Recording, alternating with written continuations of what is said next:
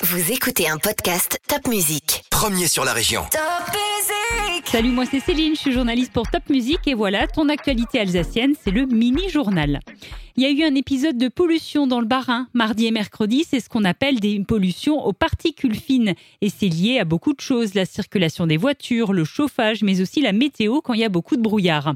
Et en raison de cette pollution, les bus et les trams étaient gratuits à Strasbourg mardi et mercredi.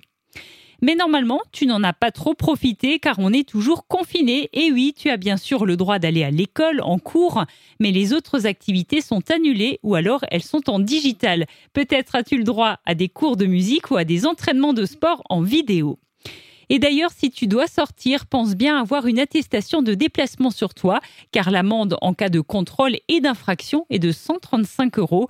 Le mieux, c'est bien sûr de rester au maximum à la maison. Tu sais qu'avec cette crise sanitaire, une autre crise est apparue, c'est la crise économique. Pour certaines familles, il est aujourd'hui difficile d'acheter à manger. Alors si tu veux faire un don pour les aider, contacte par exemple la Banque alimentaire. C'est une grande association qui ensuite va redistribuer tous les produits aux personnes qu'on appelle en grande précarité. Les enseignants étaient en grève mardi. Je ne sais pas si tu as eu classe. En tous les cas, un prof sur dix était en grève car ils estiment que le protocole sanitaire qui est mis en place dans les écoles est insuffisant. La terre a tremblé et oui, je ne rigole pas, des petits séismes ont été ressentis au nord de Strasbourg ces derniers jours. En fait, c'est lié à une activité de géothermie. La géothermie, c'est l'énergie, la chaleur que l'on peut retrouver à l'intérieur de la Terre. Ce samedi soir, ça sera la nuit des musées. Alors normalement, c'est vrai, tu peux aller visiter les musées la nuit, mais pas cette année à cause du coronavirus. Par contre, plusieurs musées proposent des visites virtuelles sur Internet.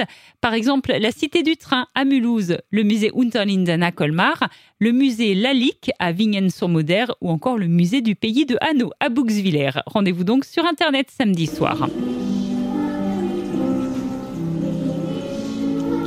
Prépare ta liste au Père Noël parce que le secrétariat du Père Noël est désormais ouvert jusqu'au 15 décembre.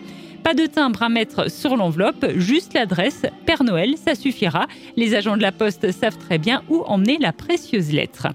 Et puis, fais un vœu aujourd'hui, c'est vendredi 13 et on dit que vendredi 13 porte bonheur. À la semaine prochaine pour un nouveau mini-journal de Top Music.